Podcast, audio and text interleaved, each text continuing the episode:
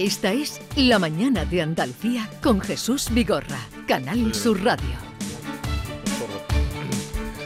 9-10 minutos de la mañana, eh, sintonizan Canal Sur Radio, la mañana de Andalucía, y como les anunciaba hoy está con nosotros Ramón Fernández Pacheco, es el consejero de Sostenibilidad, Medio Ambiente y Economía Azul y a su vez portavoz de la Junta. Consejero, buenos días. Hola, muy buenos días.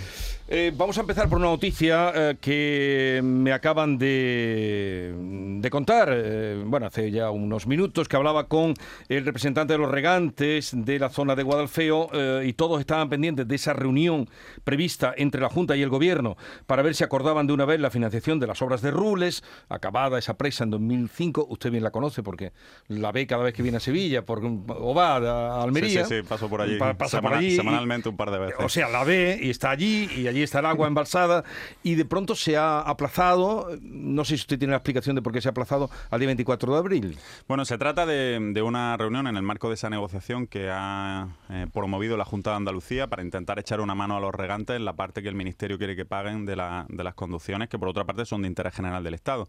Esta reunión la solicitó la consejera, la solicitó Carmen Crespo por escrito. Se ha aplazado por eh, bueno problemas de agenda de las personas que tenían que asistir, pero en cualquier caso los equipos siguen reuniéndose constantemente, tanto el secretario general de Agua de la Junta de Andalucía como el director general mantienen reuniones constantes de cara a llegar a un acuerdo. Es verdad que nadie entiende que con la sequía que estamos padeciendo haya tanta cantidad de agua embalsada en unas infraestructuras, a falta de unas infraestructuras que son de interés general del Estado y que el gobierno solo quiera poner fondos europeos, ¿no? Y endose todo lo que no financia los fondos europeos a los regantes que ya lo están pasando fatal. Por eso la Junta ha dado un paso al frente, ha dicho, nosotros estamos dispuestos, aun sin ser nuestra competencia, a echar una mano y pagar el 50% y en ese marco de negociación estamos y esperemos que lleguemos a un acuerdo pronto por el bien de esa comarca. Pero las obras deberían comenzar en mayo. ¿Usted cree que comenzarán? Bueno, las obras deberían estar hechas desde hace mucho tiempo, desde hace mucho tiempo. Y ahora mismo el problema es un problema de financiación. El que, insisto, la Junta es que no tiene ni competencia, son obras del Estado todo. Eh, pero claro, entendemos la situación de los regantes, nos hacemos cargo de que se les pide un esfuerzo económico que ahora mismo no pueden, no pueden asumir y por eso esa voluntad, ese ofrecimiento de, echar una mano y financiar el 50% de lo que el Estado quiere que paguen ellos. ¿no? Parece razonable que si la Junta, sin ser su competencia, hace ese esfuerzo, pues que el Gobierno lo haga también. ¿no? Ojalá que lleguemos a un acuerdo pronto. Pero, en fin, no sabe usted, no, no da No, yo no estoy... No, no, ya, sé que... no, sé si al final llegarán a un acuerdo o no, porque no depende solo de la Junta. ¿no? Eh, hablemos ahora de lo que va a ser mañana noticia, lo fue también ayer en la reunión del Consejo de Participación de Doñana. Mañana se presenta la proposición de ley de mejora de ordenación del regadío del condado de Huelva, creo que es el nombre, o más amplio, que afecta a los términos de Almonte, eh, Bonares, Lucena, el puerto, en fin, la zona norte, como le llaman, o la, la corona norte del eh, Parque de Doñana. Esta proposición de ley, en la que se quedan ustedes solos, el Partido Popular y vos, ¿qué pretende? Bueno, a nadie se le escapa que existe un, problema social en esa zona de la provincia de Huelva, en el norte del Parque Nacional, un problema social que tiene que ver con la situación injusta a todas luces que están padeciendo unos agricultores como consecuencia del plan de la corona forestal que se aprobó en el año 2014 y que dejó a unos agricultores que no tenían por qué eh, fuera de, esa ordenación para, poder desarrollar su actividad.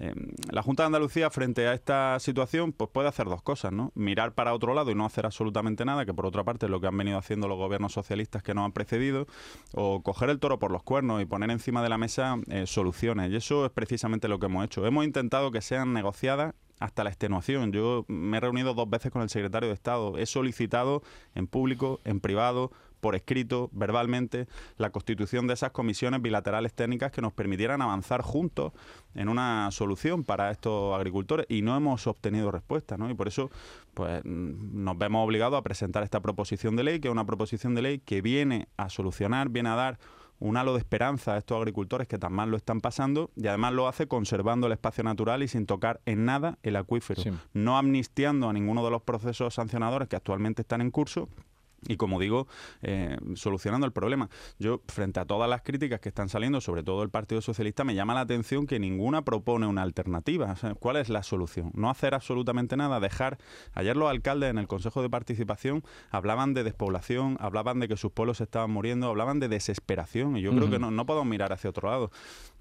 nosotros, desde luego, no perdemos la toalla de llegar a eh, grandes acuerdos. Eh, en ese Consejo de, Participación de ayer, en el que usted estuvo, en esa reunión, que además había había, mm, eh, mucha, había muchos participantes, los alcaldes, el presidente del Consejo, presidente del Consejo de, Participación, que es Miguel Delibes, al término dijo que no era buena la ley porque crearía, generaría tensión, dijo, y que se había convertido en un juego de políticos para hacer toreo de salón. ¿Qué piensa usted de lo que dijo el biólogo Delibes? Bueno, yo, yo respeto mucho a Miguel Delibes, creo que es una persona que tiene un prestigio que es, que es indudable, pero desde luego yo no comparto la idea de que la solución es no hacer nada. Es que, insisto, es que no hay ninguna alternativa, es que es siempre el no por el no, y ni siquiera se dignan a reunirse con nosotros.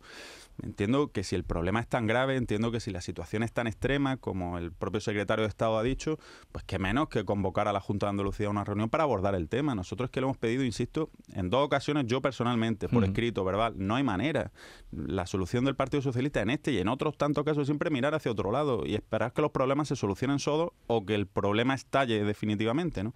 Y desde luego la Junta de Andalucía no está dispuesta a que eso suceda. Por eso presentamos esta proposición de ley que no será perfecta, por eso inicia ahora su trámite parlamentario. Hay que dejar claro que no se vota mañana, mañana es su toma en consideración en el Parlamento, ahora inicia un trámite en el que se escuchará a todo el mundo, se podrá mejorar el texto y ojalá que el Partido Socialista se sume a lo que yo entiendo que es el sentido común, ¿no? Intentemos ayudar a esa situación, a esos agricultores, estamos hablando de entre 600 y 700 familias de la, de la provincia de Huelva y hagámoslo sin perjudicar a Doñana. Mm. Doñana es la gran joya patrimonial desde el punto de vista ambiental, no solo de Andalucía, sino de toda España, el humedal más importante de toda Europa y a nadie se le ocurre que esquilmemos el acuífero de Doñana, a nadie se le ocurre que perjudiquemos a Doñana. Esa es una línea roja que el gobierno de Juanma Moreno no va a franquear nunca, pero no hacer nada no puede pero, ser. Consejero, declarar esa zona como de regadío, que en el fondo es lo que, bueno, la ley es muy amplia, pero digo para que nos entiendan todos los oyentes, los que están ahí bien lo saben, todos los que están en Huelva, pero digo los que nos oyen también en su tierra, en Almería y en toda Andalucía. Declarar esa zona como de regadío eh, no puede llevar a equívocos. No, mire, la, la proposición de ley lo que plantea es que una serie de eh, fincas, una serie de territorios eh, que cumplan eh, requisitos muy estrictos que mantiene la, proposición de ley y a través de una comisión técnica que analizará caso a caso puedan obtener la calificación de suelos regables con aguas superficiales. ¿Esto qué quiere decir? Que jamás se regarán con agua del acuífero de Doñana, jamás. Quiere decir que cumpliendo una serie de requisitos, insisto, que tienen que ver con derechos históricos de, de, eso, de esas fincas, una vez que las infraestructuras estén hechas, hablamos del famoso túnel de San Silvestre, mm. la presa de Alcolea, esas infraestructuras que el gobierno tenía que haber hecho eh, allá por el año 2018 y que tampoco ha terminado, una vez que las infraestructuras estén hechas y siempre que exista disponibilidad hídrica, podrán solicitar una concesión de agua.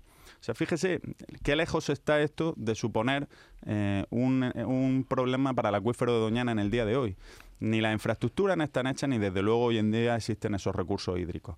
Pero a estos agricultores hay que darle una salida. Lo que no podemos es abocarlos al caos administrativo, a esa indefensión en la que actualmente están.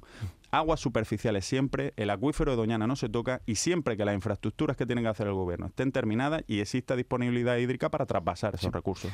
¿Qué va a pasar con los pozos ilegales? Bueno, los pozos ilegales evidentemente hay que cerrarlos. Por supuesto. De hecho, la proposición de ley en absoluto supone una amnistía. Miren, en la última legislatura del Partido Socialista, en ese entorno se abrieron 68 expedientes, más o menos 68 expedientes, tengo la cifra en la, cabeza, eh, en materia sancionadora por, por tema forestal. En los apenas cuatro años que lleva el gobierno de Juanma Moreno, más de 300. Más de 300 en materia forestal y más de 150 en materia de agua, en lo que es nuestra competencia. ¿no? Sabe que en esa zona hay competencia del Guadalquivir y competencia de la Junta de Andalucía.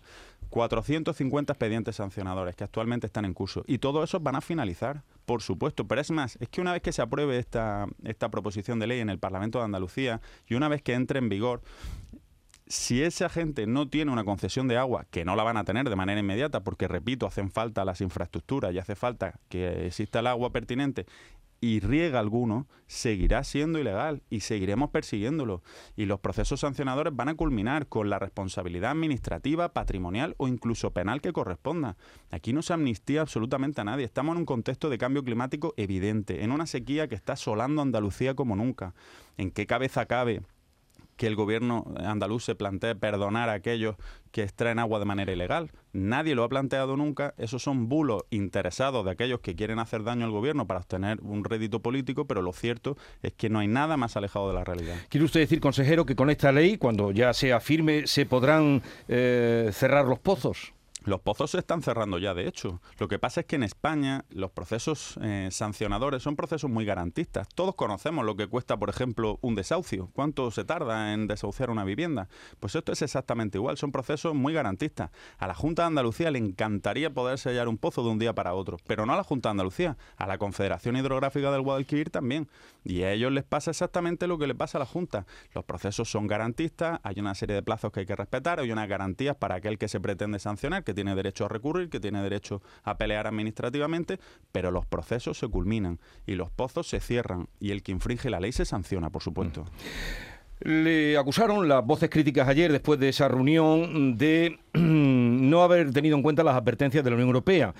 ¿Podemos saber qué dice la Unión Europea a este respecto? ¿Que ha multado eh, al gobierno de España? Fue el que multó, ¿no? ¿La, multa vino para ustedes o para el gobierno de España? No, la, multa es al Reino de España. La multa al Reino de España. La multa es al Reino de España por no respetar, evidentemente, el espacio natural de Doñana.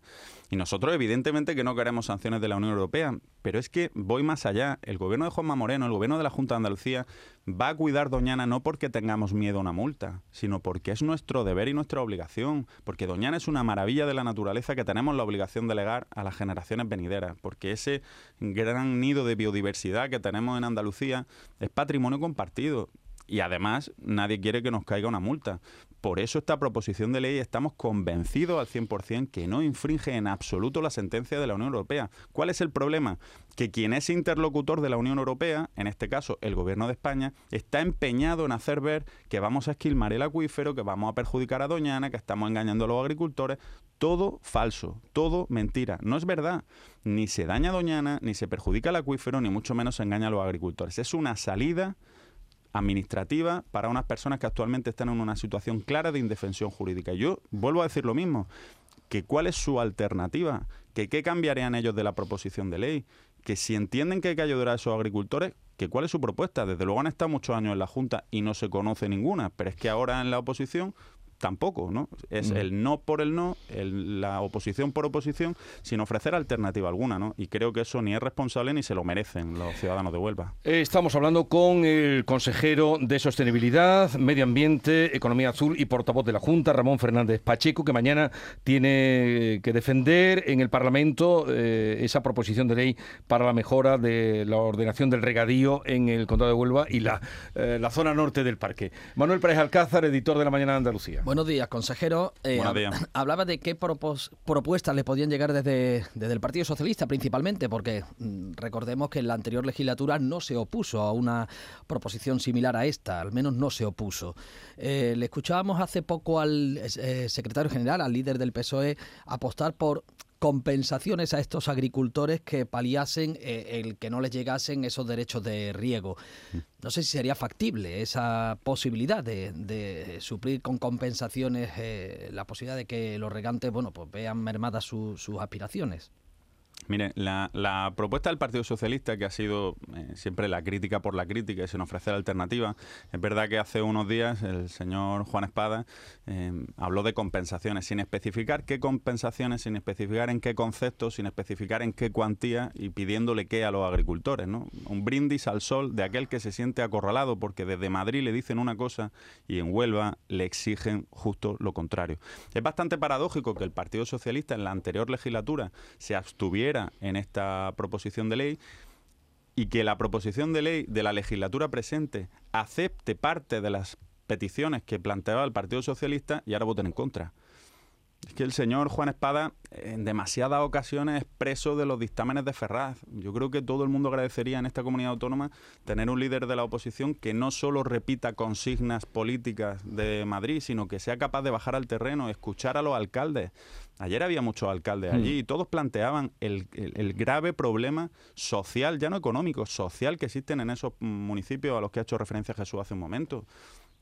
Claro, y, y, cuando desde la oposición lo único que se dice es no, no, no, no, no, todo me parece mal, pero soy incapaz de concretar una sola medida, pues... Eh, eh, eh, al margen ya de la situación de, sequía, quería preguntarle por algunos temas de actualidad. Hemos conocido esta misma mañana los datos de ocupación en la temporada de Semana Santa turística.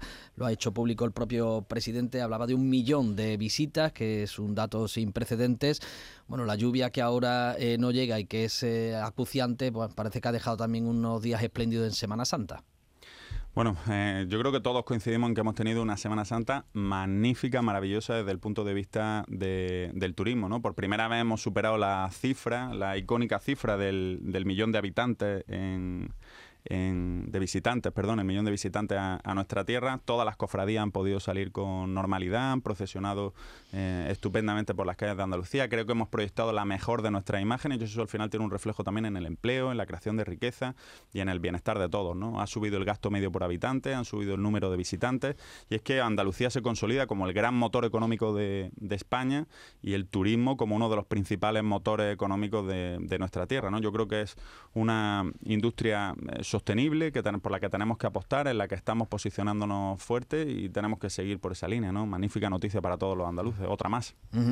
Eh, y al margen de esta buena noticia, eh, nos llega desde Cataluña en las últimas horas también una noticia que ha hecho sacudir la opinión pública. El propio presidente de la Junta pidió una rectificación a ese programa de la televisión pública catalana eh, con la mofa, ¿no? la broma que se hacía en torno a la Virgen del Rocío. No sé si han recibido alguna respuesta por parte del programa o de la cadena eh, TV3?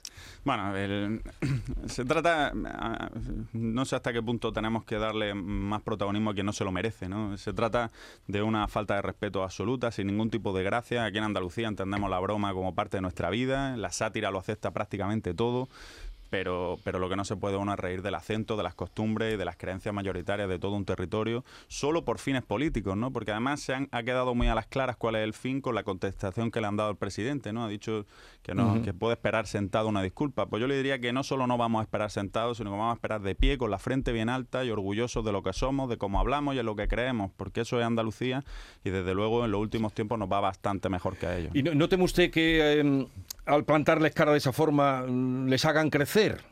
Como dice el refrán de me crecieron los enanos. Bueno, eh, es verdad que probablemente hay mucha gente que no hubiera tenido noticia aquí. Por suerte o por desgracia, no escuchamos ni vemos TV3, ni falta que nos hace vaya por delante. Pero desde luego no podemos permitir ¿no? que se rían de nuestro acento, que se rían de nuestras creencias, que se rían de nuestra manera de ser. Es que es un ataque frontal a lo que somos los andaluces, ¿no? más allá de la creencia religiosa que tenga cada uno. Cada uno puede creer en lo que quiera y la libertad eh, de confesión está plenamente garantizada aquí y en todos sitios. Mm. Pero no se pueden de Andalucía solo por fines políticos. Lo han dicho, ¿no? Al final, eh, con la contestación y la reacción que han tenido, pues se han quitado la careta, ¿no? Y pues lo fácil que hubiera sido decir, oye, pues ha sido desafortunado, pedimos disculpas, los andaluces son estupendos y además han ayudado en mucho a crecer a esta comunidad autónoma que nos da de comer, que es Cataluña. Usted que es muy activo en redes, ¿ha visto mm, cómo le ha plantado cara a Teresa Rodríguez? Lo he visto y me ha hecho gracia. ¿Y qué le parece? Muy bien, muy bien. Me ha parecido contestación inteligente. y directa. directa, sí, sí. y que, bueno, otra cosita más antes de terminar. Eh, se cumple ya eh, el tema de los incendios, el periodo para los incendios controlados, cuando estamos en la situación que tenemos. ¿Qué va a pasar? no sé, es estos días cuando se cumple, ¿no? Sí, bueno, eh, otra consecuencia más del cambio climático que estamos padeciendo, ¿no? Los incendios cada vez suceden antes. Hemos tenido este fin de semana un incendio bastante complicado en la provincia de Cádiz, en Tarifa, que ya por fin está controlado y están ultimando su extinción en Jimena la Frontera, otro que ayer también se dio por estabilizado y es por eso que hemos decidido hoy mismo eh, elevar el nivel de, a nivel medio el riesgo por incendios forestales. Esto supone que se van a incorporar en torno a otros 2.000 eh, efectivos del Plan Infoca para estar desplegados. Ya tenemos 2.500 desplegados por todo el territorio. se irán incorporando también paulatinamente nuevos medios aéreos con el objetivo de estar preparados. ¿no? Hemos prorrogado también la prohibición de quemas en los entornos forestales. expiraba ayer la prohibición primera. Le hemos dado otro, otro plazo más y seguiremos monitorizando la situación para, para, ir tomando decisiones, ¿no? Tenemos que ponérselo difícil a los incendios forestales, ¿no? ¿Y hasta cuándo han prorrogado? Otros 15 días. Otros 15 días más. Sí. Bien. Pues, eh, ¿tenemos alguna cosa más? Sí, nos llega una, una protagonista ilustre de la política nacional, nos llega a Andalucía, se va a instalar en Jerez de la Frontera Inés Arrimadas. Hemos visto que en los últimos días en muchos de los cargos de ciudadanos en, Madrid han pasado a engrosar las listas de Martínez Almeida. No sé cómo ven ustedes la llegada de Inés Arrimadas para afincarse en nuestra tierra. Bueno, en su tierra también, claro. Bueno, pues es su tierra, es su tierra porque, porque ella es de Jerez, aunque se fue a Cataluña. Fíjese, yo a mí me pasó todo lo contrario, yo nací en Barcelona y acabé en Almería, ahora en Sevilla. bueno, pues eso es España, eso es una maravilla y bienvenida a Jerez, bienvenida a Cádiz, bienvenida a Andalucía. Que sea muy feliz en esta tierra. Bien, pues Ramón Fernández Pacheco, consejero de Sostenibilidad, Medio Ambiente y Economía Azul, portavoz de la Junta. Ahora, hoy tienen el Consejo de Gobierno. Sí, vamos para allá. Vamos para allá. Pues nada, que vaya bien, gracias por la visita y hasta la próxima.